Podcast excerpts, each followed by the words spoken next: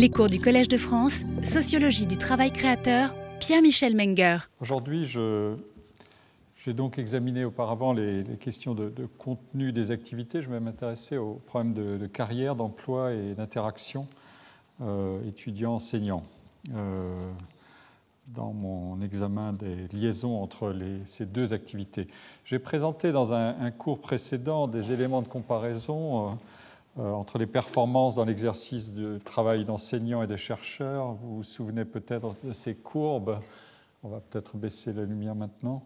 Et ces courbes qui indiquaient une distribution normale ou gaussienne pour l'évaluation des enseignants, et puis des distributions parétiennes ou euh, log normal, comme on les appelle aussi, pour les performances de production des chercheurs, euh, la faible la faible la concentration de la production élevée sur un petit nombre d'individus et leur citation, euh, la citation de leurs travaux, et ça c'est les capacités de, euh, d'avoir des fonds et, euh, et, d'être cités et de produire qui, sont, qui ont les mêmes propriétés très inégalitaires.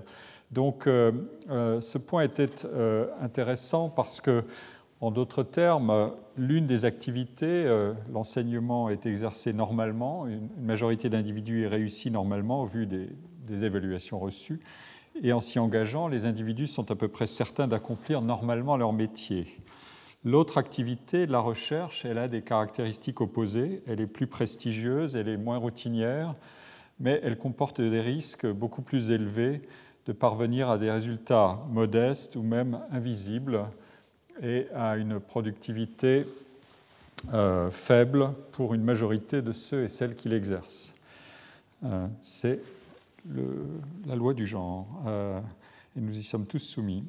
Je rappelais la, la, semaine dernière que les travaux qui examinent la corrélation entre qualité du travail et des performances de chercheurs et qualité du travail et des performances d'enseignants concluent principalement une corrélation nulle ou faiblement positive, et que cette corrélation est le produit de la composition de forces agissant en sens contraire. Premièrement, l'allocation du temps à consacrer à chaque, activité, à chaque activité impose des arbitrages qui sont d'autant plus pressants que les deux activités sont inégalement valorisées, la performance de recherche ayant toujours la supériorité pour toutes les dimensions de la carrière. Deuxièmement, l'aptitude à enseigner et l'aptitude à chercher peuvent être considérées comme liées positivement mais avant contrainte d'allocation de l'effort et du temps pour exercer davantage l'une ou l'autre. Et troisièmement, le niveau de l'enseignement pratiqué est une variable essentielle, l'enseignement doctoral différent radicalement de l'enseignement en undergraduate ou en premier cycle. En invoquant l'argument de l'asymétrie profonde des chances de réussite dans chacune des activités, en fait, je fais intervenir un élément perturbateur du raisonnement en termes de corrélation positive, négative ou nulle. Ce problème, c'est celui de l'incertitude à exercer le rôle le plus valorisé. Comment analyser en effet l'association entre ces deux activités de profils différents? Euh, Je veux dire ici d'un mot ce que j'entends par profil. Je ne parle pas du socle commun de savoir et de compétences acquis et détenus par les enseignants-chercheurs pour être engagés dans chacune des activités on peut dire, comme les réponses aux enquêtes dont j'ai parlé l'ont montré, que ce socle fait l'unité du métier, de l'identification de ces professionnels à une communauté de représentation sur la liaison fonctionnelle entre les deux activités. Je donne au terme de profil une signification probabiliste, la chance d'accomplir l'activité considérée avec une probabilité plus ou moins élevée de réussite. La réussite est jugée non pas simplement par conformité à des standards simples, ni non plus par simple conformité introspective entre les buts que je me fixe et le jugement que je porte sur l'atteinte ou non de mes objectifs, mais sur des jugements extérieurs. Ces jugements extérieurs sont pour l'activité d'enseignement ceux des, étudiants et de leurs familles qui les soutiennent, de l'établissement et par ricochet ceux de l'ensemble des parties prenantes dans une situation de concurrence entre les établissements. Ces jugements fournissent évidemment la matière des choix et des préférences qui orientent les décisions quand les étudiants cherchent à identifier quelles sont les universités qui leur offrent les meilleures chances de réussite et les diplômes de la valeur la plus élevée. Et quand les enseignants et les universités cherchent à attirer les étudiants qui auront la qualité jugée la meilleure ou celle qu'ils attendent. En fait, le fait que les deux activités aient des profils de chances de réussite si différents et qu'elles soient aussi fortement associées constitue en soi une énigme Et je propose d'examiner cette énigme depuis les trois perspectives possibles, celle des enseignants-chercheurs eux-mêmes, celle des organisations, les universités et celle des étudiants. Et mon argument central, c'est celui-ci. Pourquoi et comment emboîter une activité à réussite incertaine et génératrice de fortes inégalités interindividuelles dans une activité à réussite certaine ou assez certaine qui est génératrice d'une distribution normale, essentiellement égalitaire, dirons-nous, des performances. C'est le propre de ces métiers. La réponse que je vous propose est triple. Du point de vue des carrières individuelles des académiques, l'emboîtement a une propriété assurantielle.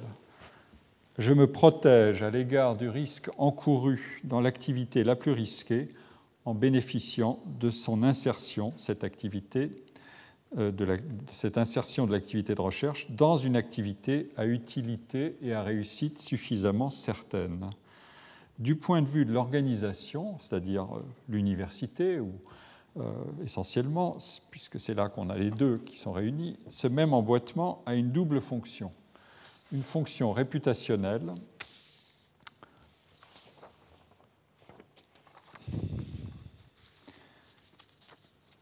la qualité du service que propose l'université est impossible à estimer avant d'en faire l'expérience. C'est ce qu'on appelle un bien d'expérience. Les étudiants ne savent pas exactement ce qu'ils vont obtenir. Et donc il est utile de fournir des signaux sur cette qualité espérée à partir de la qualité académique des enseignants.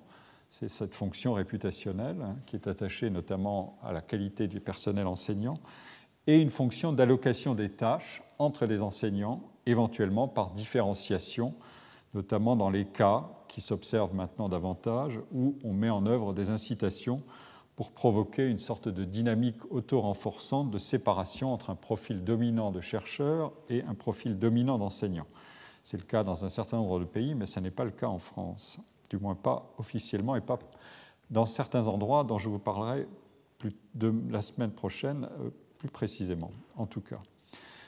Du point de vue des étudiants, il faut mettre à part le cas des doctorants pour qui la demande de liaison entre les deux tâches, enseignement et recherche, est une évidence. Euh, mais c'est pour les étudiants de premier cycle que la question est plus intéressante, car la liaison entre enseignement et recherche n'est pas euh, immédiatement fonctionnelle. Où est, dans la perspective d'un étudiant de premier cycle, le point d'équilibre entre dans le couplage des tâches qui peuvent se révéler génératrices d'efforts asymétriques dont eux, les étudiants, ne sont pas forcément bénéficiaires. Les bons chercheurs ne veulent pas trop enseigner ou sont insuffisamment disponibles pour donner euh, à la relation enseignante sa pleine efficacité interactionnelle. Ou bien ils délèguent trop facilement leur rôle à des assistants. Il y a des disciplines dans lesquelles cet exercice est très développé. Et quant aux bons enseignants, s'ils accordent sa pleine valeur à l'enseignement et à toutes les activités de service pédagogique, le cours, les soutiens, les interactions, les sorties, etc., notamment quand on est dans une vie de campus, euh, là où elle existe très fortement, c'est s'ils euh, s'ils accordent donc cette pleine valeur à l'enseignement, c'est peut-être qu'ils ont dû arbitrer en défaveur de la recherche, ou qu'ils ne détiennent peut-être pas, ou ne transmettent peut-être plus la meilleure qualité de scholarship Voilà des questions qui peuvent se poser. Alors, je me fonde sur, une série d'observations que j'ai prélevées plutôt dans les travaux euh, américains parce qu'il euh, y a une composante qui n'existe pas ou très peu dans la situation française, qui est celle des, évaluations des enseignants par les étudiants.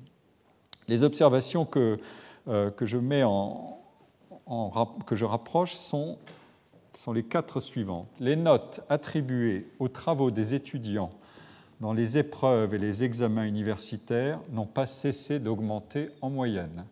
Je développerai ce point, je pense, la semaine prochaine, parce que je n'aurai pas le temps de l'aborder cette semaine, mais il est tout à fait étonnant à observer. Deuxième point, paradoxalement, le temps consacré par les étudiants aux études c'est-à-dire les cours et le travail personnel dans leur emploi du temps, lui n'a pas cessé de diminuer en moyenne. Troisièmement, les notations des étudiants et les évaluations attribuées aux professeurs sont corrélées positivement. Vous me donnez des bonnes notes, je vous donne une bonne évaluation.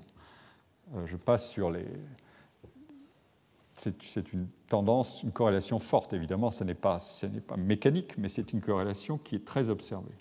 Quatrièmement, et notamment si on veut diminuer euh, l'inflation des notes, on voit que les étudiants sanctionnent ceux qui veulent réagir contre l'inflation des bonnes notes. Euh, il y a une expérience qui a été tentée dans plusieurs universités qui est absolument flagrante de ce point de vue-là. Quatrièmement, la sélectivité dans les systèmes d'enseignement ouvertement stratifiés euh, et le système américain en est un, a augmenté.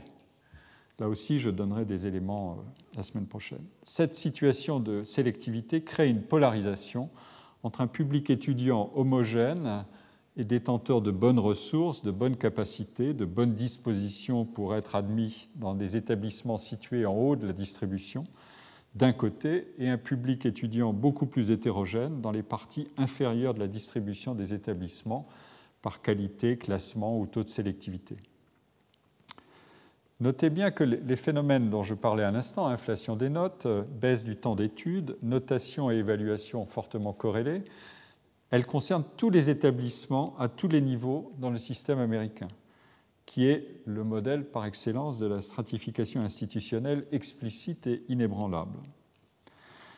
Alors mon argument, c'est celui-ci, pour ce qui concerne les étudiants, le contrat passé entre les étudiants et les enseignants a son point d'équilibre dans la distribution essentiellement égalitaire, mais seulement une fois qu'on a appliqué le filtre sélectif qui répartit les étudiants entre les différentes qualités et catégories d'établissements et les différentes filières.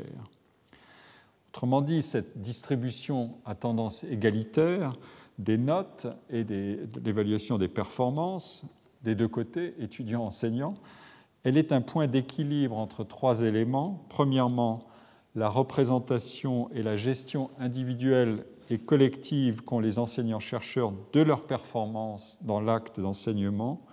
Deuxièmement, le niveau d'effort que sont prêts à consentir les étudiants. Et troisièmement, la symétrie entre évaluation et notation.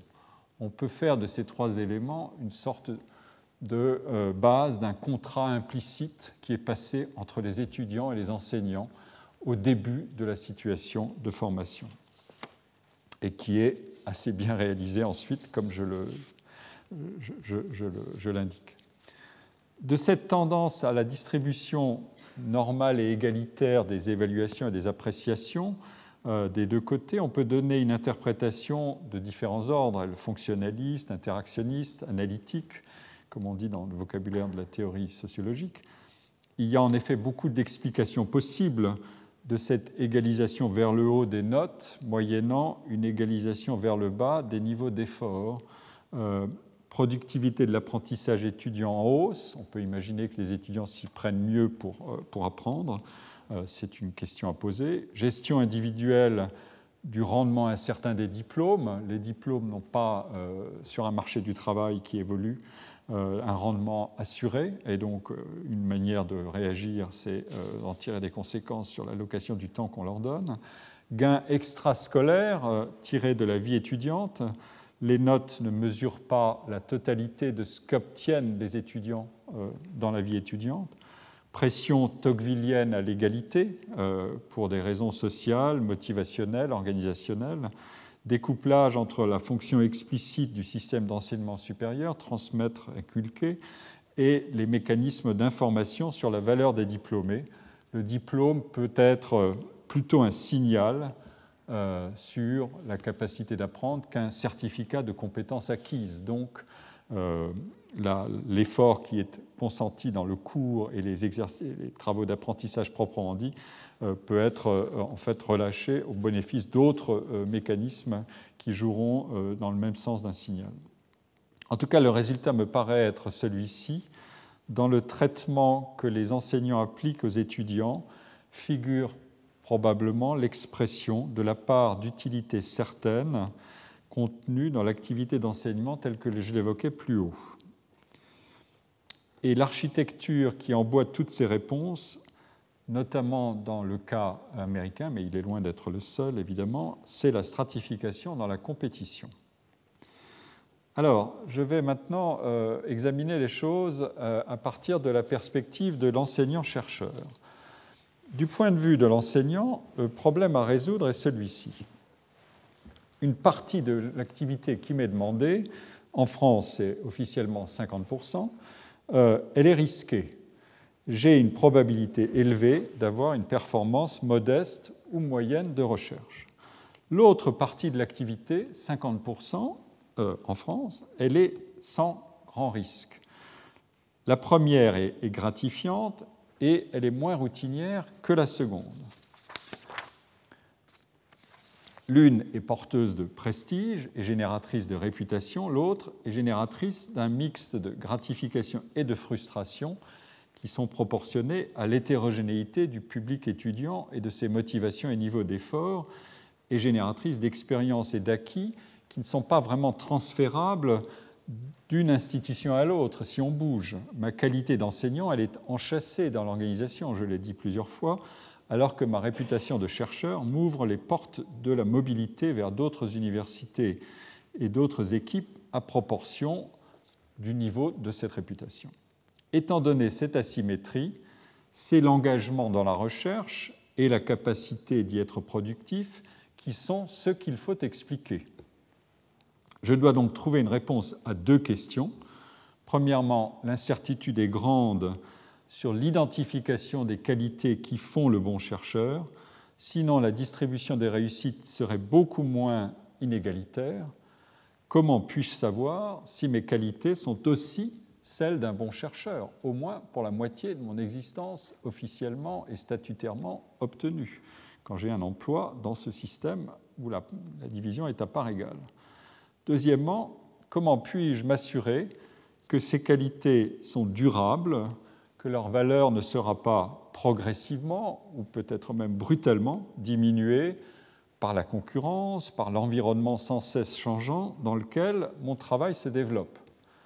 Parmi les facteurs de ma possible marginalisation euh, ou euh, performance déclinante, il y a euh, éventuellement des technologies nouvelles de production de la recherche, l'influence des systèmes d'organisation du travail scientifique et universitaire, qui peut avoir plus ou moins d'efficacité sur la production des chercheurs. Et la compétition internationale est aussi une affaire de quels sont les bons systèmes d'organisation de la recherche. L'émergence de nouveaux fronts de recherche qui vont marginaliser le mien, euh, des découvertes qui ont été faites un peu avant moi ou, très peu de temps avant moi, c'est le fameux problème des découvertes presque simultanées qu'avait mis en évidence Merton mais c'est le premier qui rafle tout et le deuxième, euh, rien du tout. Et si c'est presque, presque, en même temps, euh, vous voyez bien la, situation dramatique. Euh, et cette situation peut rendre caduque des années d'investissement dans un sujet ou dans un domaine, et il y a bien d'autres aléas possibles. Les scientifiques vous en diront beaucoup, vous donneront beaucoup d'anecdotes là-dessus. Une machine qui tombe en panne, des animaux sur lesquels on veut faire des expériences qui, meurent prématurément, etc. Euh, il, y a, beaucoup d'exemples. Il y a donc des, effets d'âge, des effets de cohorte. Euh, ce n'est pas la même chose. Les générations travaillent autrement, les outils changent, et des aléas du métier. Comment, en bref, puis-je savoir si ma productivité de recherche a un profil soutenable à long terme? Alors, que faut-il pour réussir dans une activité de recherche? On peut procéder de deux manières identifier les déterminants de la productivité scientifique et examiner les mécanismes qui permettent d'expliquer, c'est la deuxième manière, pourquoi les inégalités y sont si fortes. La première approche, quels sont les déterminants de la productivité scientifique, transforme en quelque sorte l'activité scientifique en une activité normale dont les écarts spectaculaires de réussite qu'on y observe ne sont qu'un élément particulier ou parfois même un résidu dans les explications. Qu'est-ce qu'on prend en compte à ce moment-là euh, De plus en plus la dimension du genre ou du sexe. Je vous renvoie ici à un excellent article de Jacques Mérès et Michele Pezzoni dans le numéro de la revue économique dont j'ai déjà parlé, de, janvier de cette année, qui contient une discussion extrêmement approfondie de la littérature sur le sujet des inégalités de genre face à euh, l'activité de recherche et qui examine ensuite la productivité scientifique des physiciennes et des physiciens italiens et français, euh, universitaires ou, et ou dans des laboratoires de recherche comme le CNRS, et qui explique les écarts avant et après contrôle, c'est ça une des innovations de ce, papier, par une série de caractéristiques individuelles. Euh, je reviendrai sur ce sujet important qui donne lieu à une abondance de production de recherche, notamment quand j'examinerai les disciplines scientifiques. Un autre déterminant habituel de l'analyse normale des métiers, c'est l'âge. Et donc, comme je viens de le dire, il faut séparer l'âge de l'effet de cohorte. Euh, je reviendrai sur ce point un peu plus tard dans l'exposé d'aujourd'hui en traitant du cycle de vie professionnelle dans la recherche et des fluctuations de productivité avec l'âge. Euh, j'évoquerai aussi plus loin les déterminants qui ont trait aux évolutions de carrière. Ça aussi, c'est un, agenda classique de l'étude des métiers. Euh, est-ce que j'ai obtenu un, contrat à durée indéterminée, permanent, comme c'est la titularisation ou la tenure dans des systèmes anglo-américains la vitesse à laquelle j'avais pu l'obtenir, l'accès à des positions statutaires élevées qui vont redistribuer l'équilibre des tâches que je dois assurer et qui peut avoir un effet ambigu sur ma production scientifique. J'ai plus de moyens, mais j'ai éventuellement aussi plus de charges, etc. Et donc je dois me révéler à la fois bon chercheur et bon manager, ce qui, est, euh, ce qui ne sont pas des qualités forcément euh, corrélées euh, systématiquement. et dans ce cadre, la question récurrente est précisément celle qui m'occupe tout au long de ce cours, quel est l'impact de l'enseignement et des tâches administratives sur la productivité dans le travail de recherche? Euh, quand j'examine les évolutions de carrière, je me pose directement ces questions-là, évidemment. Euh, ça, c'est l'agenda normal du travail. J'en traiterai euh, progressivement un peu, un peu, après avoir examiné l'autre l'autre euh, approche possible. Le dernier groupe de variables dans cette première approche euh, qui détermine la production de recherche, ce ne sont plus des facteurs individuels, ce sont évidemment des facteurs organisationnels et institutionnels. Quelle est la qualité du laboratoire ou de l'université en matière de recherche? Quelle est la composition des équipes avec lesquelles je vais travailler? Est-ce qu'il y a euh, des bons réseaux, des réseaux de collaboration dynamique Quel est le niveau des ressources disponibles? Grande question. Euh, quelle est la qualité des étudiants doctorants euh, avec lesquels je peux agir et, travailler? Quelles sont les, normes statutaires qui encadrent l'exercice de mon activité? Quelle est la, gouvernance et le degré d'autonomie du système de l'enseignement supérieur et de la recherche? Ça, c'est une des variables clés dans des analyses euh, euh, qui sont euh, intéressantes de Philippe Aguillon, Mathias de Vatripon, Caroline Oxby, Antonio Mascolel et, Sapir, André Sapir, dont je parlerai un peu plus tard. Et une partie de ces facteurs peut être intégrée dans l'approche par l'explication des écarts de performance à laquelle je vais venir tout de suite. Et donc, euh, j'en viens maintenant à, l'autre groupe de variables qui, pose une énigme, à mon avis, plus intéressante et qui donne à, ces métiers, euh, à réussite incertaine, leurs leur vraies caractéristiques. Euh, c'est la question de ces inégalités de, performance et des risques d'échec. Alors, pour en donner encore une fois une, visualisation simple, je rappelle une formulation classique de ces inégalités dans la production de recherche. Elle a été donnée en 1926 par euh, euh, Lotka, euh, c'est la fameuse loi de Lotka, qui montre que le nombre de, scientifiques ayant publié n articles, n étant un nombre que vous pouvez choisir, est égal à l'inverse du carré de n multiplié par une fonction, une constante k. c'est le, dans cette formulation-ci, euh, c'est la, constante c'est C. Euh, pardon. Euh, et on a donc comme exercice, je prends un cas qui est combien d'auteurs ont publié 10 articles un, pour un cas théorique, un scientifique a publié 10 articles, combien en ont publié un seul, eh bien, ce sont 100 euh, chercheurs. Voilà le, type de, calcul qu'on obtient qui correspond assez bien, et voilà la distribution, le nombre de papiers écrits et le pourcentage d'auteurs. la distribution vous indique bien le profil extraordinairement inégalitaire de productivité. Et les citations sont encore plus inégalitaires. Ce calcul de Lotka, il a été corrigé en partie ensuite par des scientomètres, ou le fondateur, un des fondateurs de cette, de cette science, de cette discipline, euh, qui s'appelait Derek de Sola Price, qui a écrit un livre absolument extraordinaire en 1963 qui s'appelle Little Science, Big Science, euh, qui est plein d'intuitions euh, formidables, hein, intéressantes, stimulantes. et le, grand prix de cette activité scientométrique s'appelle le prix Sola Price. Donc vous voyez, c'est sorte de père fondateur. Price donne l'exemple suivant après avoir indiqué qu'il faut corriger cette loi de Lotka par, euh, euh, en prenant en compte les propriétés du champ, scientifique, tous les, champs scientifiques ne, ne, sont, ne, sont, pas attachés à une productivité aussi élevée, ne donnent pas la facilité de produire énormément d'articles, seuls ou en coautorat évidemment. Euh, et pour tenir compte de diverses autres variations possibles. C'est pour ça qu'il introduit cette, constante K qui pas qui fait varier la, formule de Lotka.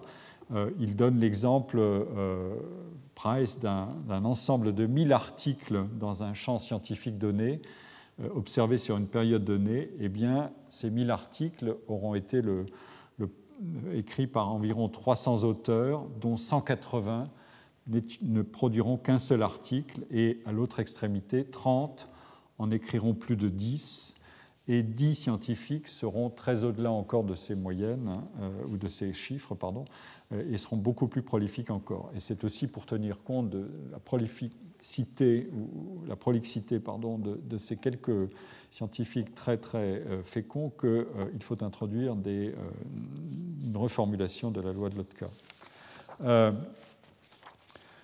Alors, les inégalités de réussite dans l'exercice de la recherche sont donc bien effectivement considérables, quelle que soit la manière dont on les prend et quelle que soit la discipline, avec des variations. La constante K peut varier, effectivement, faire varier les chiffres que j'indiquais, mais euh, la distribution reste euh, fortement inégalitaire. Donc la, question c'est comment est-ce que je vais les expliquer? Euh, Il y a quelques travaux tout à fait passionnants qui s'y sont attaqués et je reviens volontiers à un papier de Allison et Stewart de 1974 euh, qui examine ce problème et qui euh, propose deux hypothèses.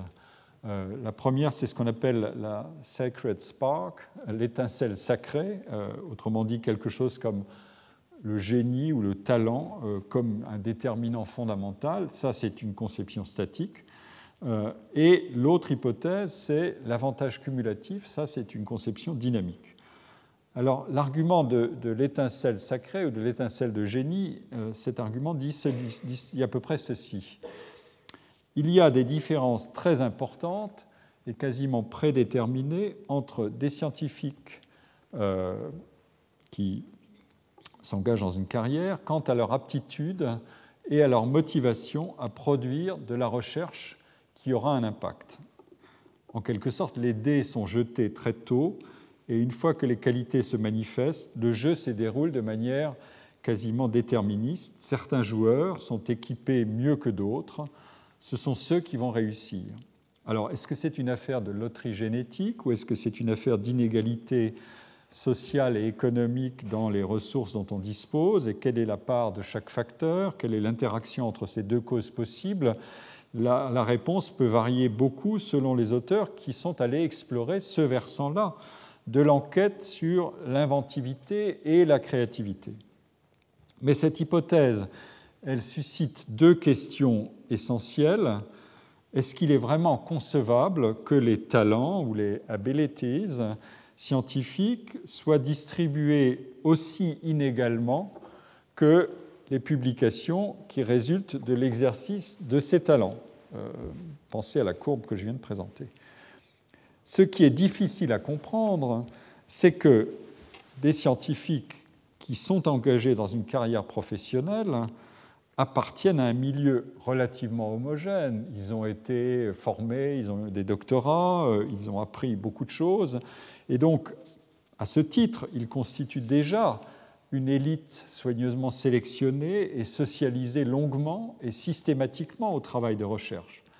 Et pourtant, les inégalités de production scientifique au sein même de ce milieu pourtant homogène de professionnels ou d'enseignants-chercheurs, ces inégalités sont élevées. Et elles sont par ailleurs beaucoup plus fortes que les inégalités de rémunération dans la profession académique.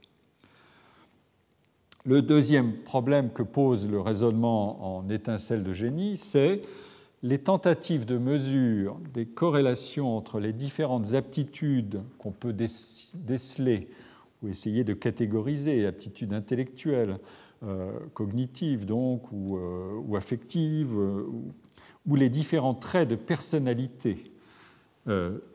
donc les tentatives de mesure de corrélation entre ces, choses-là, les aptitudes et les traits de personnalité d'un côté et la productivité de l'autre, donnent toujours des résultats très décevants et les corrélations sont généralement très faibles. Alors c'est une question importante. Est-ce que c'est un problème de limite épistémique? euh, et méthodologique, euh, avec un savoir euh, mieux constitué et qui se sera développé davantage sur ces questions-là, et de meilleures méthodes d'analyse et d'exploration et de meilleures hypothèses, de meilleures techniques expérimentales, on pourrait peut-être mettre en évidence des corrélations plus fortes. Il y a au moins une dizaine de, revues qui sont spécialisées sur ces questions-là. mais après tout, ça n'est qu'une hypothèse, cette affaire de limite épistémique et méthodologique, et elle demande à être validée par des, recherches futures. Euh, puisqu'il y a un doute, euh, on peut essayer de résoudre les problèmes qui sont posés par cette première approche euh, en, tentant de, proposer des solutions qu'on trouve dans différents travaux de sociologie des sciences ou dans des travaux d'analyse de l'inventivité scientifique. Et ici, je, vais m'arrêter sur un article que citent d'ailleurs euh, Allison et Stuart, qui est euh, à la fois connu et peu connu, connu des, gens qui s'intéressent de très près à ces questions-là et pas très connu au-delà. C'est un article d'un physicien qui a été prix Nobel hein, et qui s'appelle William Shockley, qui est resté notamment pour sa son invention ou sa participation directe à l'invention du transistor euh, et à des découvertes majeures sur les semi-conducteurs. C'est un physicien. Euh, Shockley fut d'ailleurs aussi l'initiateur du développement de la Silicon Valley euh, dans les années 50, quand il y a transporté son entreprise. Mais c'est presque en quelque sorte malgré lui, parce que c'est un personnage assez étrange, il était paranoïaque et, il avait un, caractère épouvantable. Et sa paranoïa à l'égard de ses collaborateurs et par ailleurs ses prises de position euh, racistes et même ouvertement aussi eugénistes, il a voulu créer une banque du sperme qu'il voulait réserver au prix Nobel. C'est vous dire euh, les particularités de ce personnage. Eh bien, euh, ces particularités ont conduit tout un groupe de chercheurs dans son laboratoire à le quitter et à fonder Fairfax Semiconductor, une entreprise qui allait connaître de très grands succès dans les années 60 dans la Silicon Valley, qui est une des icônes de la Silicon Valley historique, si je puis dire. Enfin, je laisse ce point de, côté, les biographies de ce personnage sont, très intéressantes. Euh, mais il se trouve qu'il a, euh, pour ce qui me concerne, dans un article de 1957, euh, William Shockley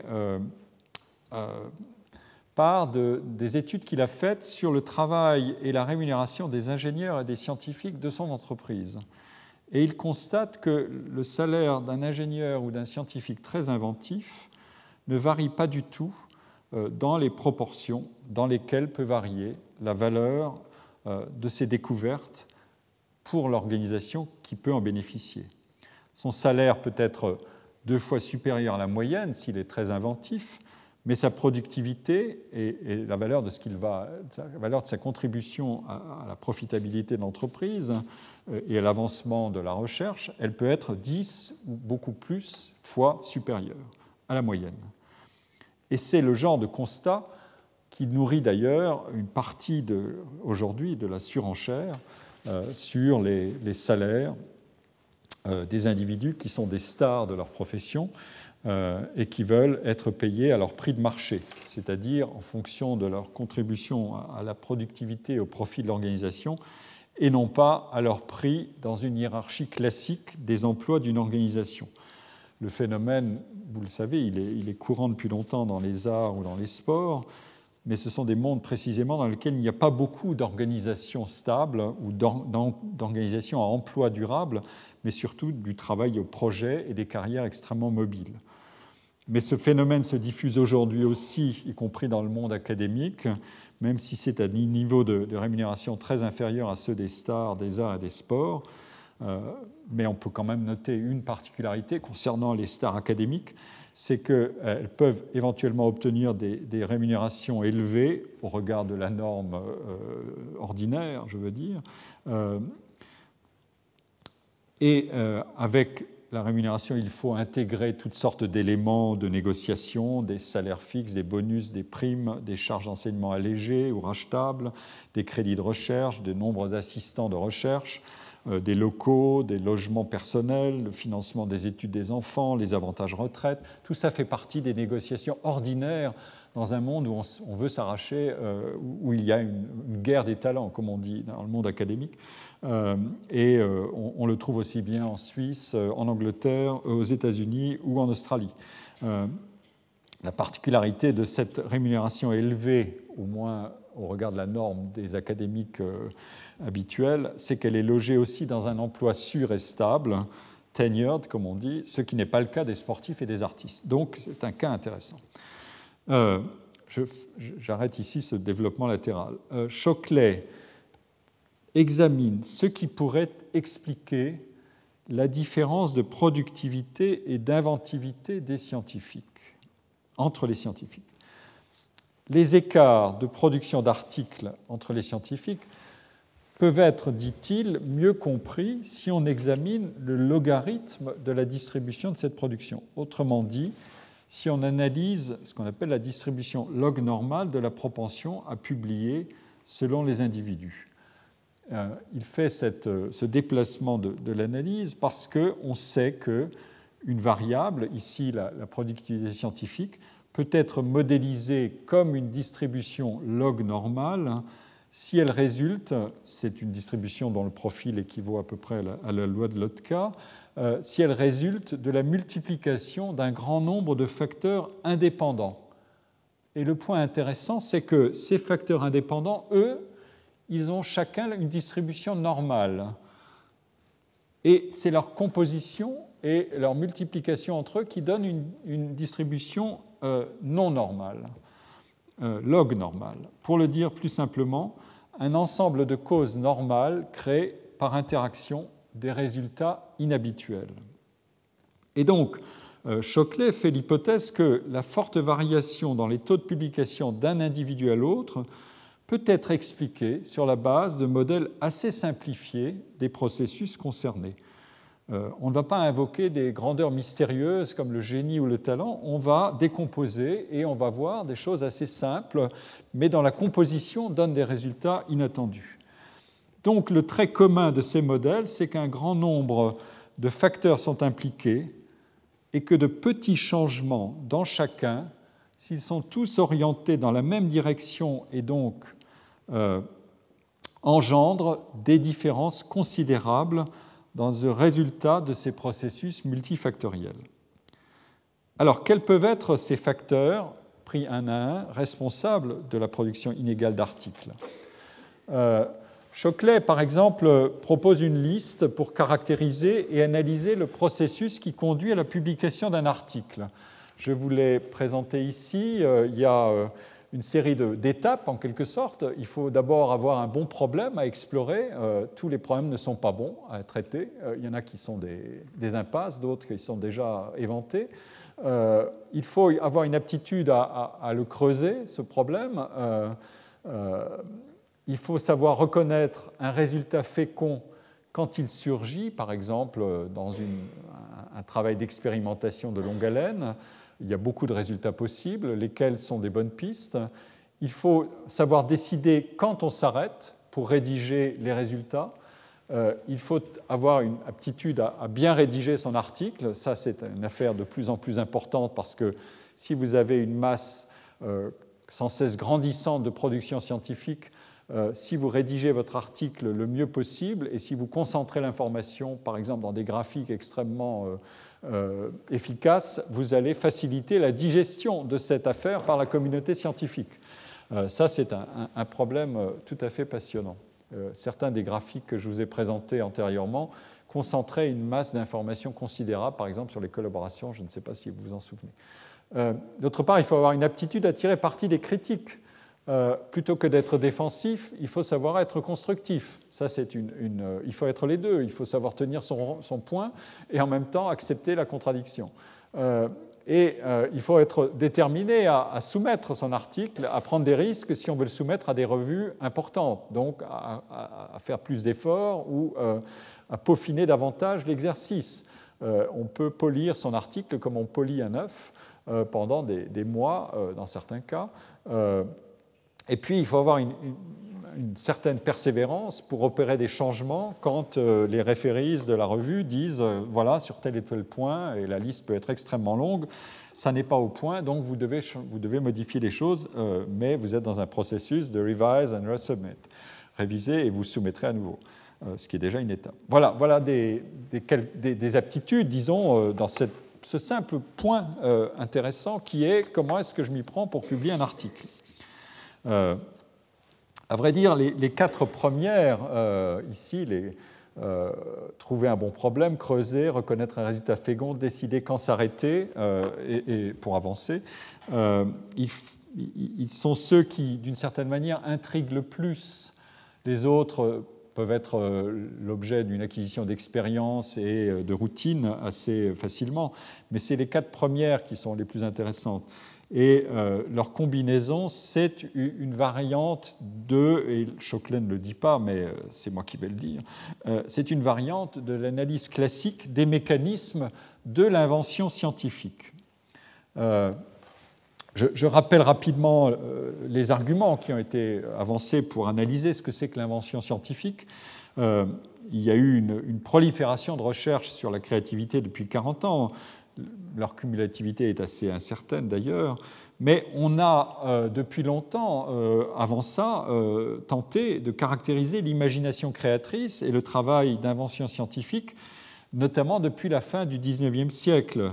Euh, je peux citer euh, des travaux de Helmholtz, de Ribot, de Souriau, de Pollan, de Poincaré, de Vallas, et plus tard de, Jacques Adamar, un mathématicien qui a enseigné ici, de Herbert Simon, euh, un, auteur très, très fécond et dans, beaucoup de domaines, ou de Donald Campbell, un, psychologue tout à fait étonnant.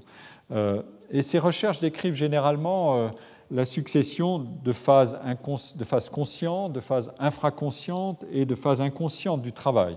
Autrement dit, une population d'idées et d'hypothèses est constituée. Euh, voilà, il faut trouver, pardon, euh, il faut trouver des, bons problèmes à, explorer euh, et ensuite les, les creuser en ayant accumulé beaucoup de matériaux. Ensuite, euh, il faut procéder à une série d'épreuves et d'essais-erreurs, de collisions par rapprochement, association imprévisible, puis passer l'affaire au crible euh, euh, de, l'examen pour détecter ce qu'il est prometteur d'exploiter et de conserver, et, beaucoup plus souvent pour détecter ce qui doit être rejeté, donc savoir reconnaître un bon résultat et savoir s'arrêter.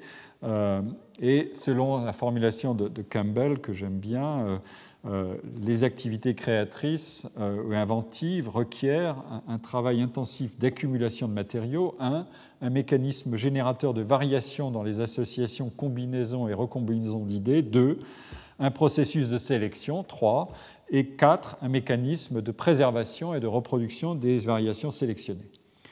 Et on peut, si vous voulez, appeler chance la variabilité nécessaire à cette activité psychique et nommer intuition la capacité d'identifier des solutions fécondes.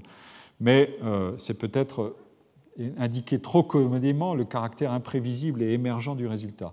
En tout cas, cette description entre en résonance avec les témoignages des chercheurs, des créateurs. Euh, ils en donnent très souvent des, témoignages. Euh, François Jacob avait parlé de la science du jour, de la science de la nuit j'en ai, ai, dit un mot dans ma leçon inaugurale, c'est-à-dire La science de la nuit, c'est l'activité associative infraconsciente et l'intuition, c'est la face nocturne. Et la science diurne, c'est le travail organisé et rationnel qui constitue cette phase diurne. En fait, c'est la relation entre les deux forces et la tension entre les deux forces ou les deux faces qui importe. Si tout n'était qu'affaire d'accumulation de matériaux, euh, l'acte de création et d'invention équivaudrait simplement à une recombinaison imitative de solutions. Mais s'il était trop largement assimilé à un aléa, le travail euh, inventif serait hors de portée de quelque volonté et de quelque engagement d'effort que ce soit. La loterie ferait tout, comme le soutiennent des conceptions naïves du génie ou du talent. Le point que je veux retenir, et qui d'ailleurs peut aider à préparer de, mon analyse à un tout autre niveau, celui de la démographie de ces professions, euh, c'est celui-ci. Il existe une disproportion considérable entre d'un côté la quantité de ce qui doit être rendu disponible et exploité, des savoirs, euh, des temps d'exploration investis, des essais, des erreurs, des révisions, des reprises, des rejets, des recommencements, et de l'autre, la sélectivité extrêmement sévère des résultats ultimes du processus. Et pour faire écho euh, à l'article de, Choclet, on peut dire que le nombre d'idées qu'un scientifique peut porter à sa conscience à un moment donné euh, et qu'il doit savoir rapidement passer en revue euh, par un mécanisme de screening, peut tout à fait déterminer son, aptitude à être sur le chemin de l'invention et éventuellement son taux d'invention peut augmenter rapidement si augmente le nombre d'idées qu'il doit examiner et la vitesse à laquelle il peut les examiner, seul ou en équipe. Donc cette quantité d'idées est bien un facteur. Ces facteurs, en agissant tous positivement sur le résultat, et parce qu'ils doivent être combinés, déterminent la productivité ou l'inventivité de manière multiplicative et non pas additive. La distribution de productivité résultante est très asymétrique et tend donc vers ce profil de distribution log normale à mesure que le nombre de facteurs impliqués augmente. Et là, euh, je, tiens à à saisir une, remarque subtile de et Stewart dont j'ai parlé tout à l'heure. Ils indiquent que les tâches que doit accomplir quelqu'un, euh, quand les tâches que doit accomplir quelqu'un sont moins routinières, un nombre plus grand de caractéristiques deviennent importantes pour exercer ces tâches.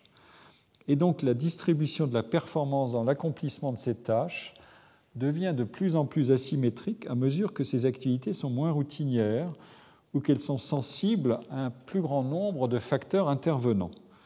Ceci permet d'expliquer que dans une activité relativement peu routinière, c'est bien le cas de le dire, comme l'activité scientifique, la distribution de la, productivité sera asymétrique et qu'on ne doit pas s'étonner de ne trouver aucune corrélation significative entre la productivité scientifique et les déterminants pris un à un.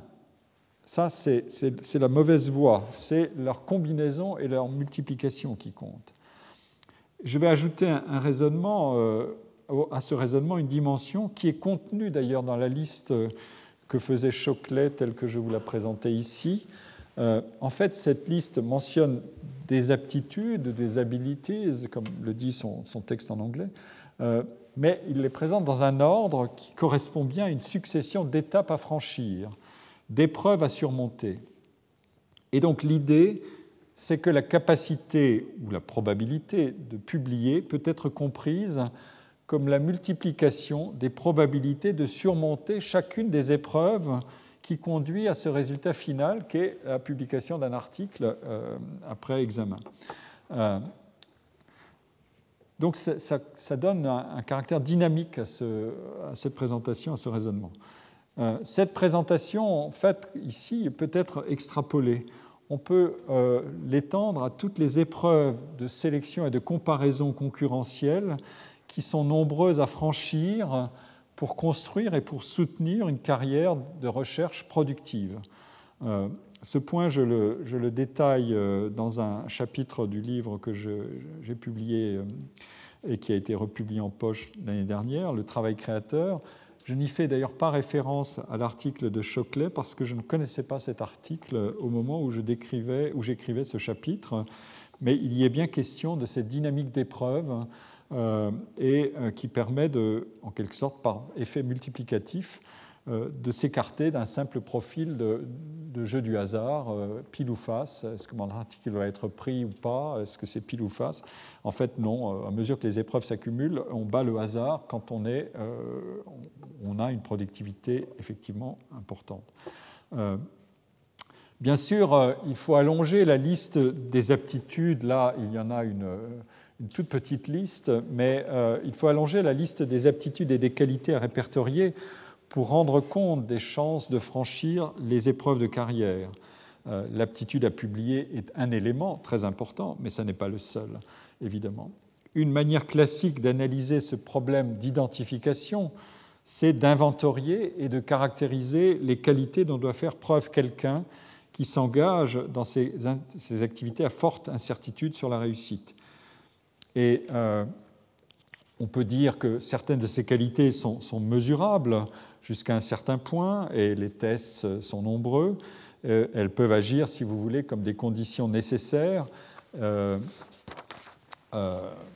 et elles peuvent être assez facilement détectées, notamment quand la compétition est gouvernée par la réussite à des épreuves initiales, mettons la capacité de concentration, un, bon...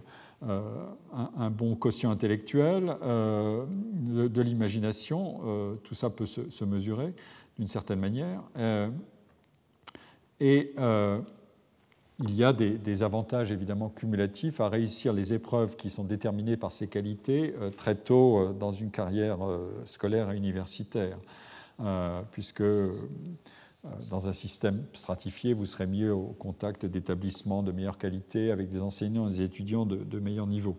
Euh, nous avons en France l'équivalent de la stratification par la dualisation entre les, classes préparatoires et les universités.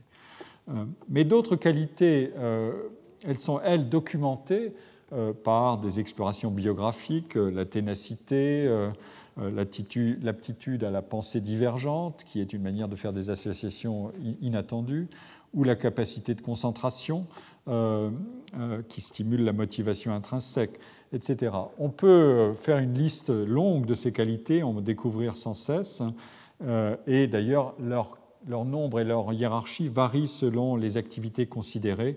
Euh, toutes ne sont pas mobilisables au même, euh, même, degré dans les différentes activités que je réalise, dans les différents champs, scientifiques auxquels je peux avoir affaire. Mais à partir d'un moment donné, le raisonnement en termes d'inventaire des qualités les unes après les autres, et euh, comme je l'ai dit, quand on veut les corréler avec euh, la productivité, si on les prend l'une après l'autre, ça ne donne rien. Donc ça veut dire que ce raisonnement, à partir euh, d'un certain moment d'inventaire, devient un leurre, parce que c'est la combinaison, précisément, de ces différentes qualités et capacités qui comptent. Mais le point intéressant, c'est qu'on ne connaît pas le bon dosage de ces qualités.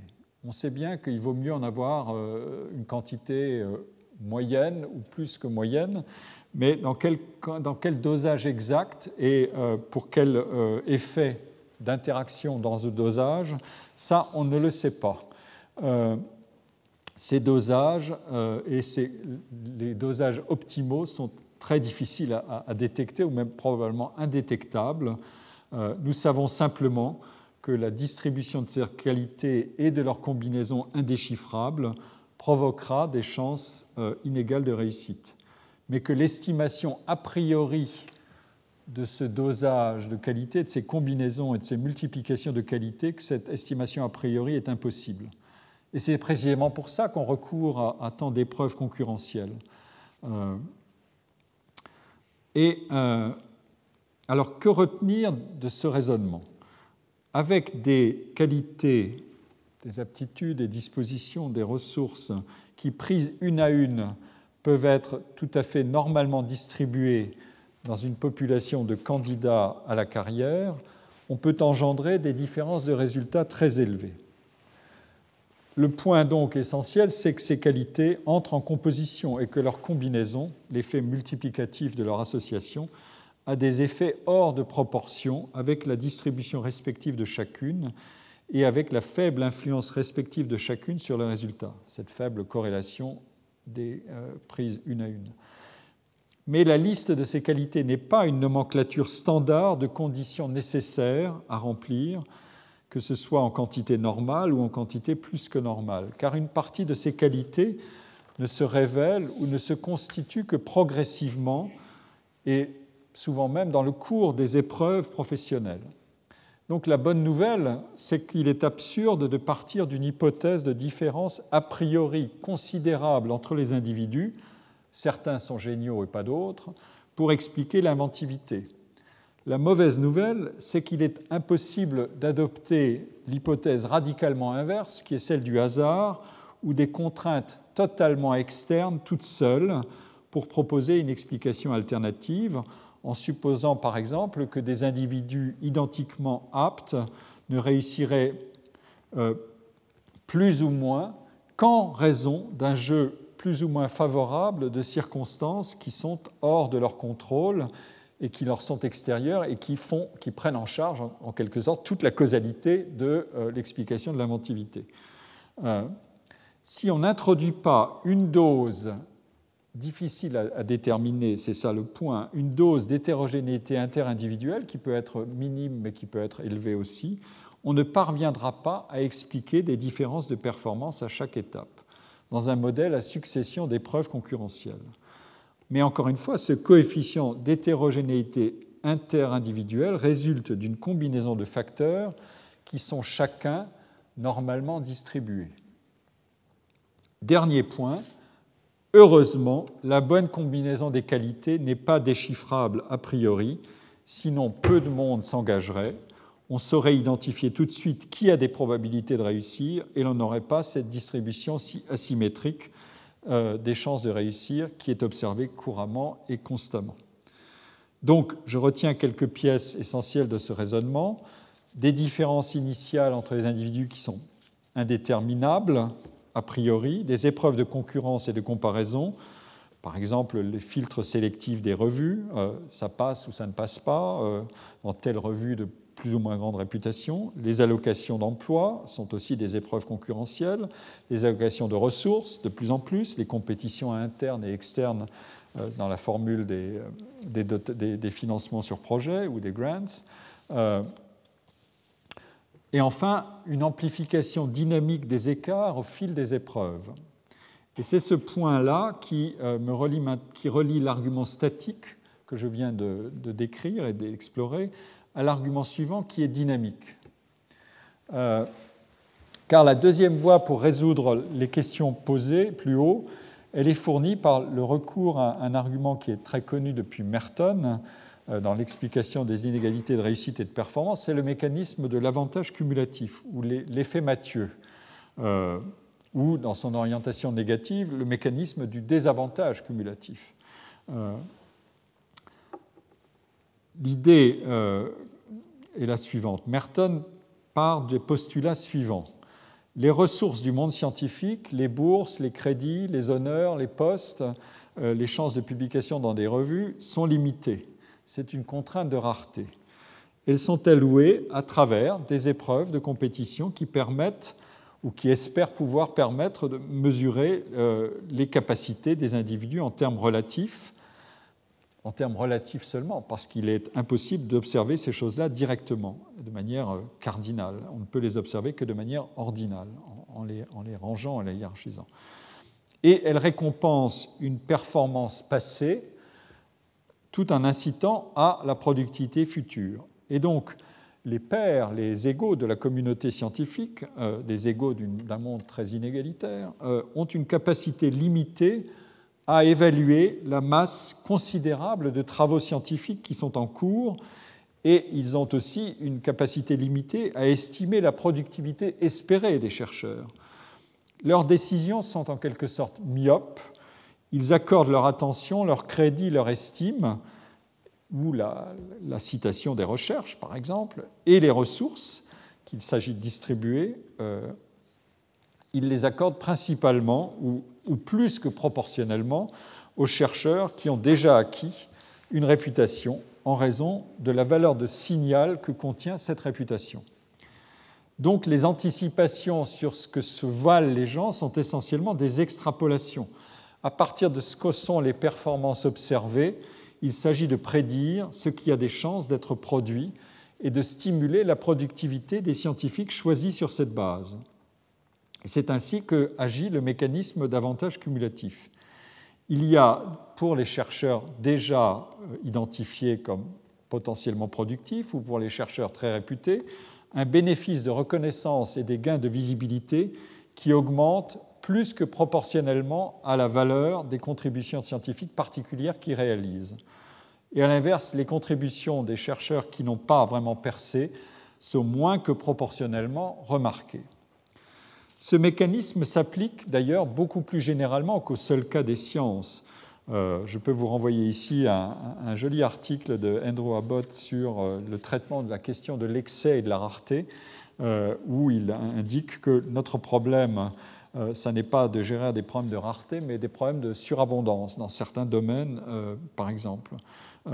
et pour le faire, il y a un certain nombre de mécanismes dont on dispose, des stratégies. Euh, Abbott en décrit plusieurs, des stratégies euh, créatives ou adaptatives pour traiter le problème de l'excès, mais aussi des stratégies euh, réactives. Et l'une de ces stratégies, c'est un mécanisme qui est à vrai dire très dominant, c'est le fait de hiérarchiser pour réduire la complexité des phénomènes qui se présentent en surabondance à notre attention et pour concentrer notre attention sur le sommet de la hiérarchie. Quand on est dans un univers euh, de biens et de services infiniment différenciés, c'est ce mécanisme qui réduit doublement la complexité. Euh, suppose que des phénomènes se présentent de manière infiniment différenciée, autrement dit, on peut les disposer sur un axe horizontal de différenciation, mais on peut aussi les, essayer de les mesurer par une métrique commune, euh, on peut les rendre commensurables, et c'est alors qu'on les ordonne les uns par rapport aux autres et que ça finit par euh, les classer verticalement. Je, ne vais pas développer beaucoup ce point. Euh, pensez aux critiques gastronomiques, littéraires, artistiques, cinématographiques, aux comparateurs de prix, aux compétitions euh, sur tous les problèmes où on n'a pas de mesure absolue de la qualité, mais seulement une mesure relative des, des, biens, des œuvres, des produits, des individus. Euh, classements, euh, et ceux des universités ou des chercheurs, à travers des prix, des palmarès, des tournois de célébrité. Je, ne vais pas euh, développer. Mais l'argument, c'est simple. Fixer, et, même pensez à vous, quand vous fixez des priorités, ou quand on fixe des priorités dans une réunion, une action, c'est un mécanisme ordinaire de gestion et de réduction d'excès des possibilités, des signaux, des scénarios, des actions possibles. C'est en quelque sorte la stratégie qu'un psychologue euh, allemand, euh, Gerd Gigerenzer, euh, très original, appelle Take the best, forget the rest.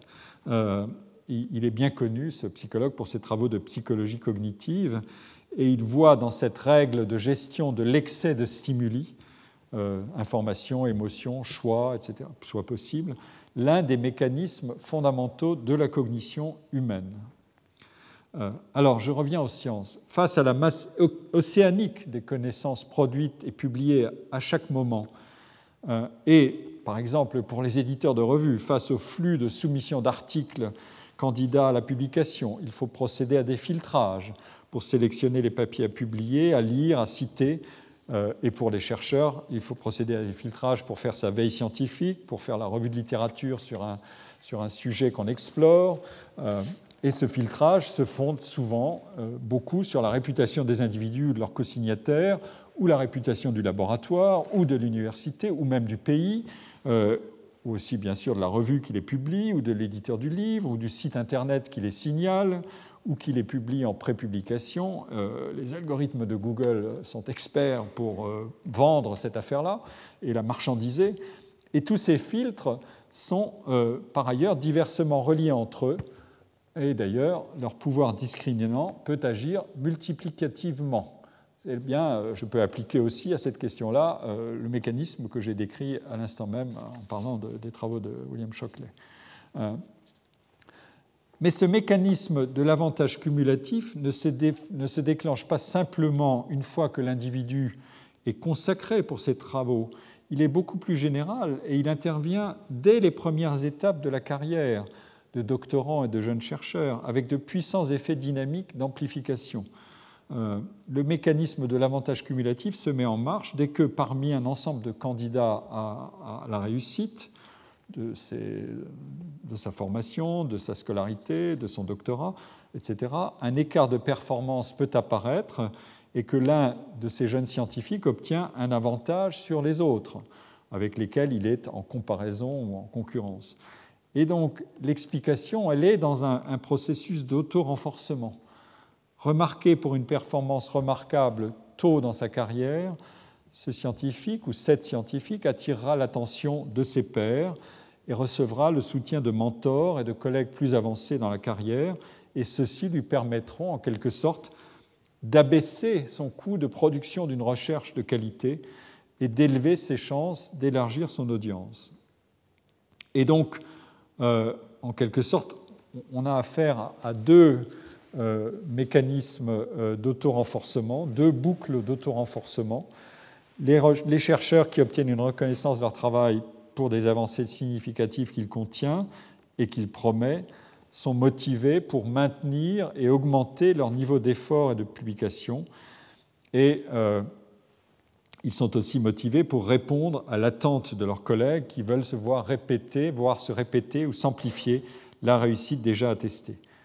Je rappelle ici que la réputation n'est rien d'autre, quand on la situe dans un contexte d'interaction stratégique, ça n'est rien d'autre qu'une capacité de continuer à produire à un niveau de qualité égal ou supérieur au niveau attesté par les réalisations antérieures.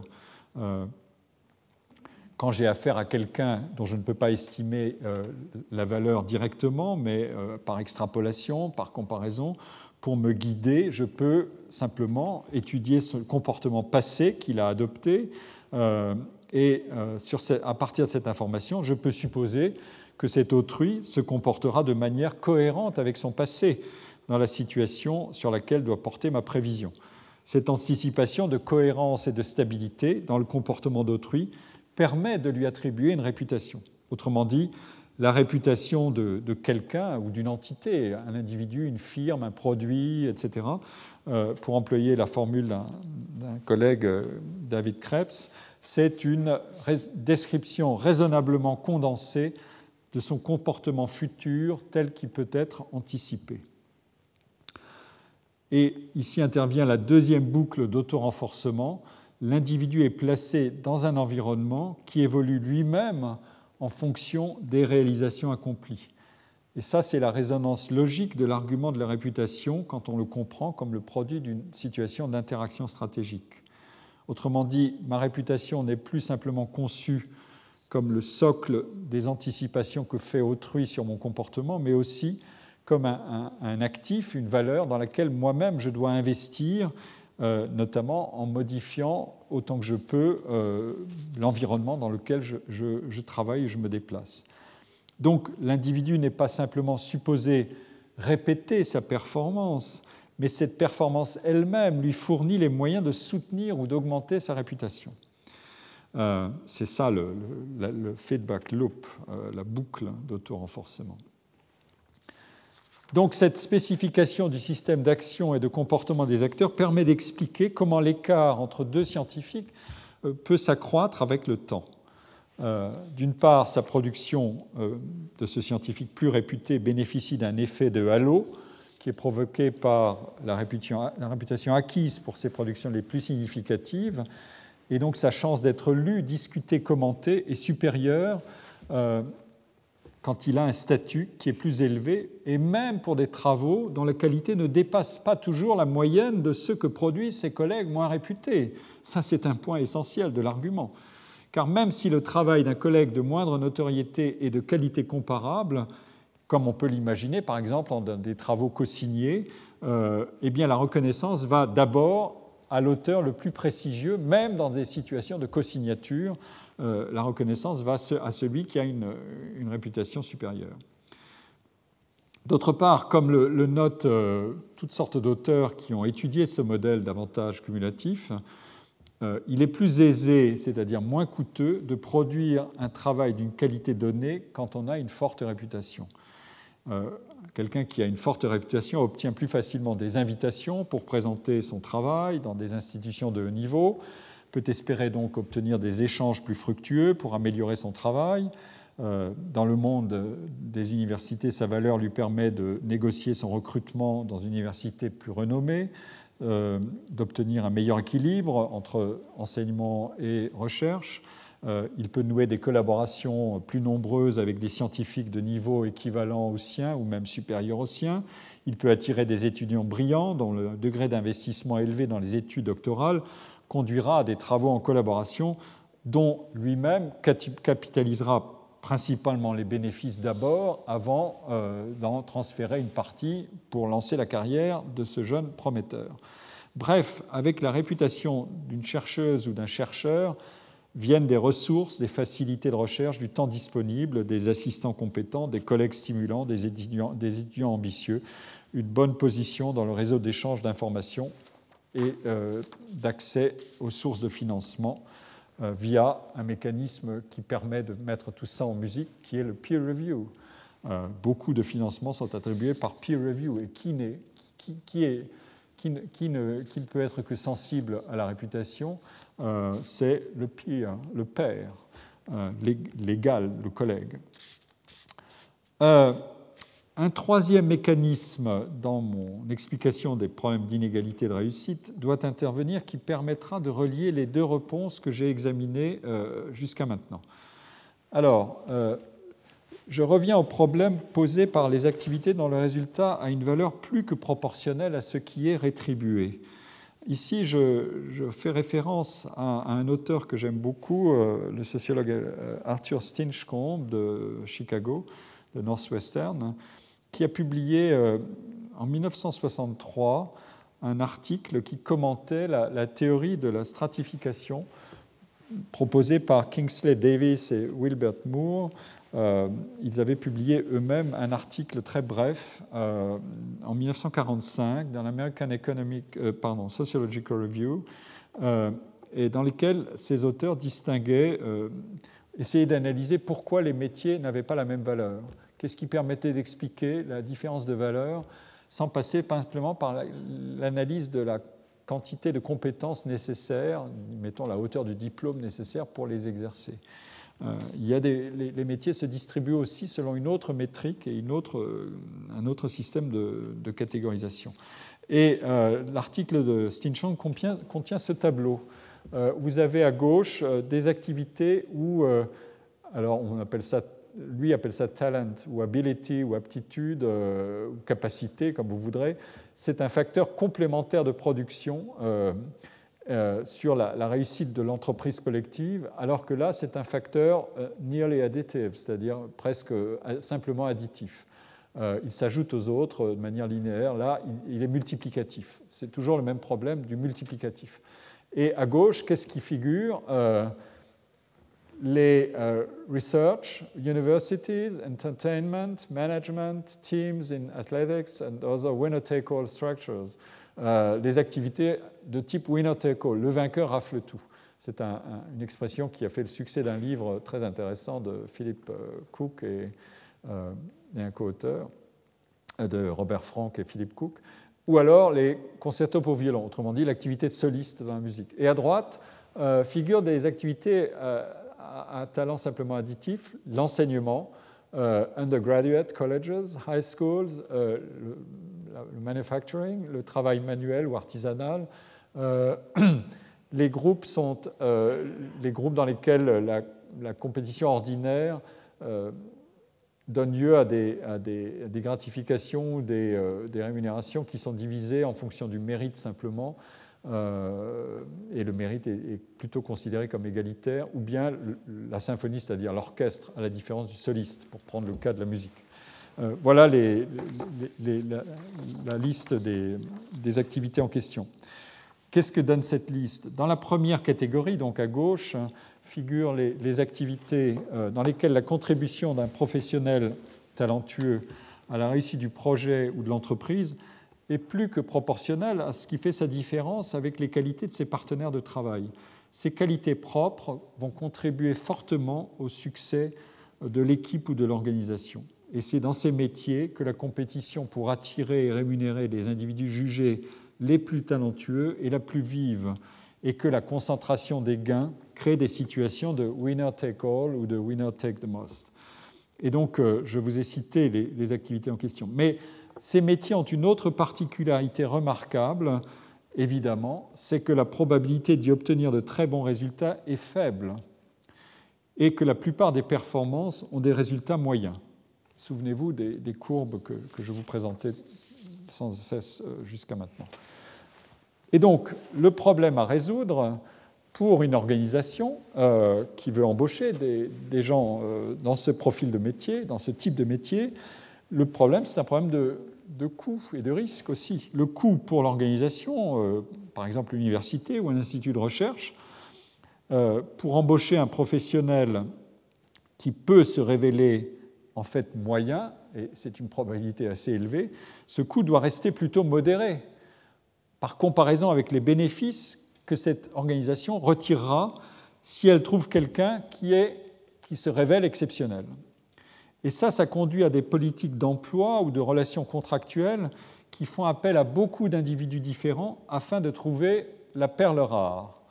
Euh, en d'autres termes, la démographie professionnelle de ces métiers est essentiellement déséquilibré car les qualités qui font la valeur distinctive d'un individu ne sont pas décelables de façon simple et certaine au-delà du socle commun de compétences partagées par tous et attestées par des diplômes universitaires élevés et des doctorats. Ça, c'est le socle de base. C'est au-delà que le jeu commence. L'attractivité de ces métiers tient bien sûr à leur contenu moins routinier, et à leur capacité de singulariser les contributions individuelles aux résultats d'ensemble, de particulariser les réputations. Mais encore une fois, les qualités individuelles qui sont recherchées dans ces métiers, on ne peut pas les définir et les observer simplement, sinon il n'y aurait pas d'incertitude sur la réussite.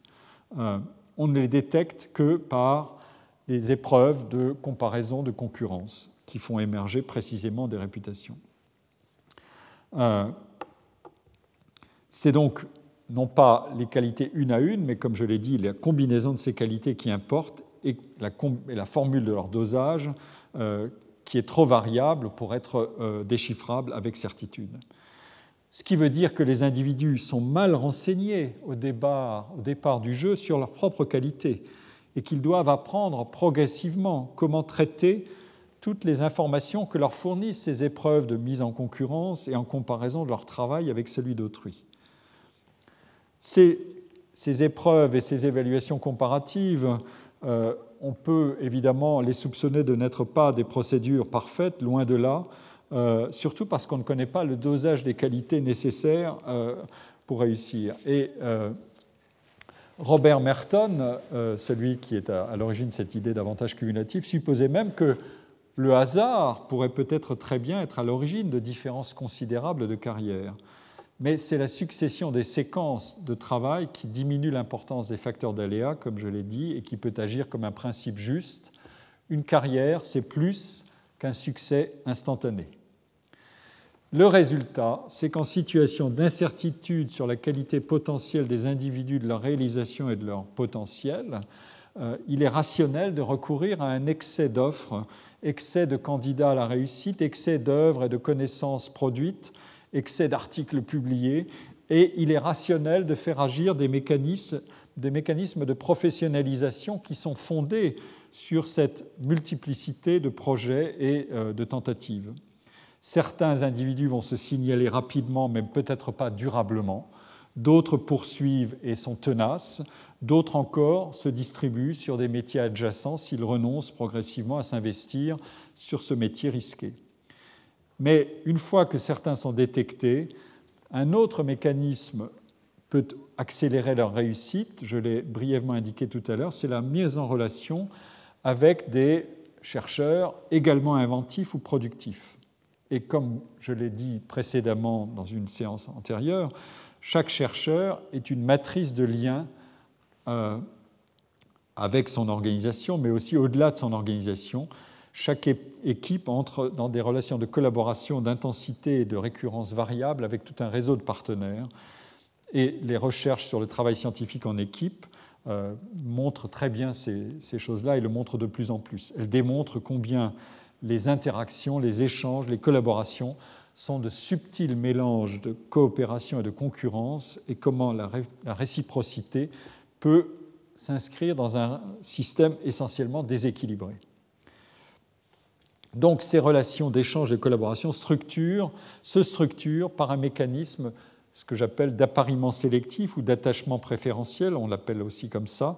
Autrement dit, les individus euh, ou les équipes se cooptent sur la base de ce que leur qualité identifiable laisse espérer pour la collaboration. Mais ce mécanisme agit lui-même comme un amplificateur des chances d'accumuler des savoirs et des compétences euh, nouvelles quand les collaborations sont réussies. Autrement dit, les chances de l'inventivité s'élèvent ou s'abaissent en fonction de la qualité de cet environnement de collaboration.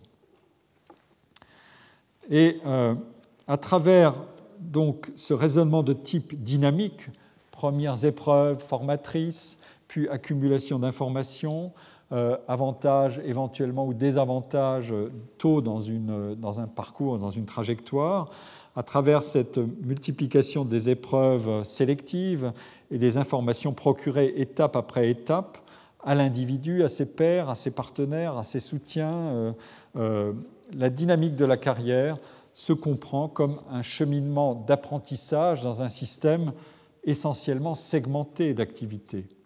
Euh, qu'il s'agisse des professionnels qui patronnent les débuts, des partenaires du système d'activité ou des diverses autres catégories d'acteurs avec lesquels le, scientifique établit des liens de travail, c'est précisément par ce développement de réseaux de collaboration que s'organise son, activité euh, et euh, se développent ses capacités. Il y a donc deux conséquences remarquables d'une part, il y a de multiples et incessants jugements évaluatifs à partir desquels se construisent ces, hiérarchies réputationnelles, et d'autre part, des écarts de, qualité ou de capacité qui pouvaient être initialement très faibles ou dont on ne savait pas grand-chose quant à la réussite future, peuvent être rapidement augmentés par ce mécanisme euh, des épreuves successives et des appariements sélectifs avec leur action multiplicative sur l'expression des qualités individuelles. Ceci vaut pour la première catégorie euh, de métiers euh, que je citais à gauche, mais ça ne vaut pas pour la deuxième. Dans cette seconde catégorie, des contributions individuelles, même spectaculairement excellentes, ne sont pas en mesure d'apporter à l'organisation euh, ou à l'équipe un surcroît considérable de profit euh, ou de réputation. Euh, les compétences requises pour exercer l'activité constituent simplement un facteur additif de production et leur distribution parmi les individus est, essentiellement homogène. Dans toutes ces zones d'activité, la présence de professionnels aux performances exceptionnelles ou, à l'inverse, aux performances déplorables, ne vaudra pas à ce métier ou à l'activité en question un, surcroît de prestige considérable, en tout cas sans comparaison possible avec les métiers de la, de la liste de gauche. Le point important, c'est de dire que néanmoins, à la différence de la première catégorie d'activité, l'exercice de celle-là a un résultat beaucoup plus certain et c'est bien pour ça que les performances individuelles sont distribuées normalement autour de la moyenne. Et donc, nous pouvons comprendre maintenant le rôle que joue la liaison fonctionnelle entre enseignement et recherche. C'est un mécanisme d'assurance contre le risque ou, si vous voulez, un mécanisme de subventionnement de l'activité incertaine par l'activité à utilité certaine et à performance normale. En effet, le travail d'invention ne serait pas socialement et humainement viable si les métiers n'étaient pas organisés pour absorber une partie des risques d'échec. L'activité d'un chercheur, mais on peut le dire aussi d'autres euh, situations où la réussite est incertaine, contient, cette activité contient en elle-même une formule de diversification des tâches qui fait coexister ces deux profils, les tâches à valeur additive et les tâches à valeur multiplicative. Et c'est exactement ce que signifie l'association entre fonction d'enseignement et fonction de recherche. Autrement dit, le rôle d'enseignant constitue le socle de l'utilité sociale certaine et de la distribution normale des qualités, la fonction de recherche est porteuse d'une valeur plus élevée, mais la réussite y est plus incertaine. Et donc, il s'agit d'enchasser la part de risque dans l'activité au résultat moins risqué et au résultat à peu près certain. On trouve ces, formules de, multitâches dans un même métier, on les trouve dans, dans toutes sortes d'autres univers et par exemple dans le monde des arts, et c'est d'ailleurs de, de l'exploration de ce monde-là que j'avais tiré mon argument sur la valeur assurantielle de la multi-activité.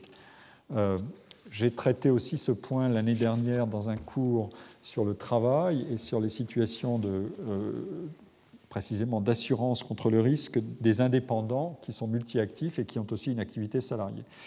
Euh, on peut donc euh, tirer de, cette, de, ces rapprochements le, même, le, même, le, même, raisonnement qui est euh, ce raisonnement intéressant. D'habitude, on dit pour diversifier les risques, on le fait surtout par euh, le capital, l'argent qu'on a, qu'on place dans des valeurs différentes, dans des propriétés, dans des. J'ai un appartement euh, que je peux espérer avoir payé. Euh, j'ai aussi des économies et donc un, compte rémunéré ou pas, etc. Je diversifie mes risques parce que toutes ces valeurs peuvent avoir des, des, variations à la hausse ou à la baisse en fonction de conditions et de circonstances que je ne maîtrise pas. Donc, et tout ça est vrai a fortiori pour euh, le système financier, le monde des entreprises, etc. Dès qu'on peut, on doit gérer le risque, c'est par le capital que ça se fait essentiellement. Or, ici, euh, c'est précisément pas du tout par le capital, mais par le travail, ce qui est une situation inhabituelle. Euh, on, a rarement des situations dans lesquelles on peut gérer du risque individuel par le travail, par son propre travail. Et c'est précisément mon argument. Et euh, je cite ici euh, des travaux de James Mead ou de Jacques Drez, mais aussi euh, je vous donne la citation de Kenneth Arrow, qui est un prix Nobel d'économie et qui a écrit un, article célèbre en 1962 sur les incitations à inventer et à produire de la recherche. et son argument, c'est comment est-ce qu'on fait dans des mondes qui ne sont pas ceux du marché, des entreprises? Et là, euh, il faut qu'on reconnaisse, comme il dit, la valeur des incitations non monétaires euh, de la part des chercheurs, mais aussi de la part de gouvernements qui doivent supporter et soutenir les, organisations de recherche et, de la part des universités. Et comme dit Haro à ce moment-là, la complémentarité entre teaching and research, l'enseignement et la recherche, du point de vue de l'économie, c'est quelque chose comme un heureux accident. Autrement dit, euh, c'est un, système et une institution, euh, une création institutionnelle qui est dit un heureux accident, mais une heureuse invention qui permet de soutenir l'activité de recherche risquée par euh, son subventionnement par une activité à utilité plus certaine et à rendement plus certain, qui est l'activité d'enseignement. Voilà. Euh, mon dernier point, euh, je vais encore avoir un peu de euh, soucis pour finir à temps, mais j'y viens, c'est l'incertitude sur la durée. comment est-ce que je peux savoir si ce que je développe à un moment donné du temps, et surtout tôt dans ma carrière, pour percer, pour y arriver, pour accrocher ce profil de chercheur, comment est-ce que je peux m'assurer que ces qualités vont durer et que ma productivité de recherche est là un profil soutenable à long terme? Là, il y a des travaux très nombreux qui montrent que la courbe de la productivité de recherche en quantité et en qualité, en moyenne, s'infléchit à partir d'un point critique qui est déterminé comme la combinaison d'un facteur d'âge, la machine humaine s'use, euh, et il y a une courbure des dispositions à, s'engager, à se motiver. Il y a aussi un rendement décroissant des efforts d'inventivité. donc il y a une combinaison d'un facteur d'âge et d'avancée dans la carrière. L'avancée dans la carrière, elle signifie essentiellement que l'agenda d'activité, comme je l'ai dit plus haut dans mon exposé, l'agenda d'activité se charge progressivement de responsabilités qui sont liées à un statut plus élevé des tâches de direction d'unité de recherche d'un département, l'organisation euh, des activités euh, dans de recherche ou, d'enseignement au sein d'un département universitaire, des tâches d'administration, l'énergie comitologique, les fameux comités, euh, les réunions incessantes euh, partout, euh, les responsabilités éditoriales, euh, à partir des revues, la production des expertises, l'appartenance à des boards d'institutions, des conseils scientifiques, etc., les comités de financement de la recherche. La liste est extraordinairement longue et vous trouverez beaucoup de collègues qui se plaignent de cette inflation d'activité, à partir, mais ils ne s'en plaignent qu'à partir du moment où ils sont repérés, visibles, connus et que l'énergie du peer reviewing se développe et les capte en quelque sorte dans ses filets.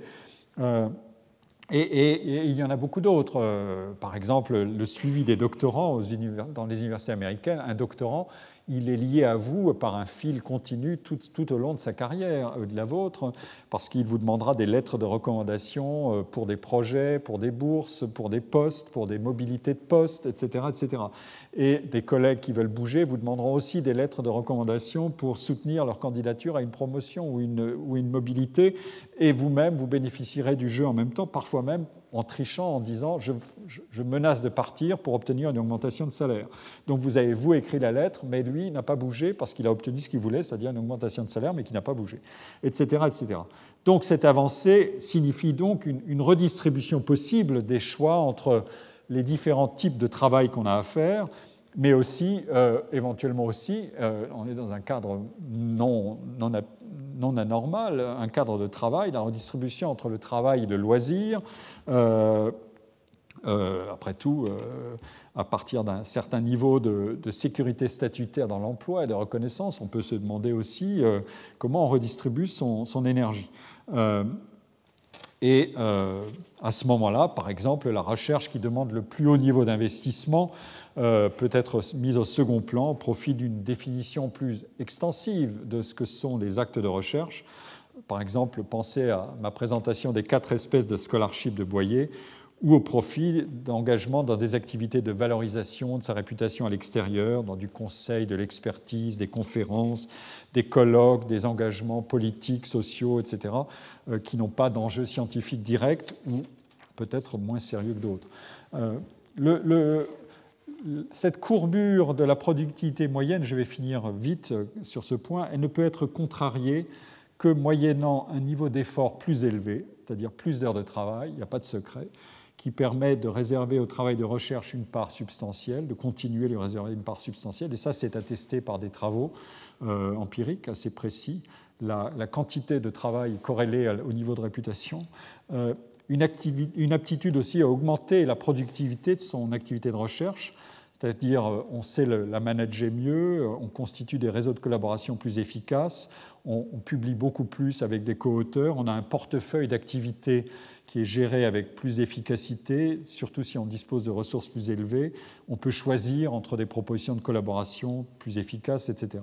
Euh, et donc, euh, je, je, ne développe pas, mais il se peut qu'il y ait un effet indésirable de cette contrariété du mécanisme de déclin de la productivité avec l'âge, qui est le pouvoir excessif accordé aux, aînés, aux, seniors, euh, dans la compétition scientifique. Et je vous montre juste un, graphique que je tire d'un article récent, tout récent d'un universitaire américain qui a étudié les allocations des, grants, des, bourses de recherche ou des financements de recherche les plus prestigieux du National Institute for Health aux États-Unis euh, en fonction de l'âge. Et en, grisé, euh, une couleur assez euh, moins vive, vous avez la, situation en 1980.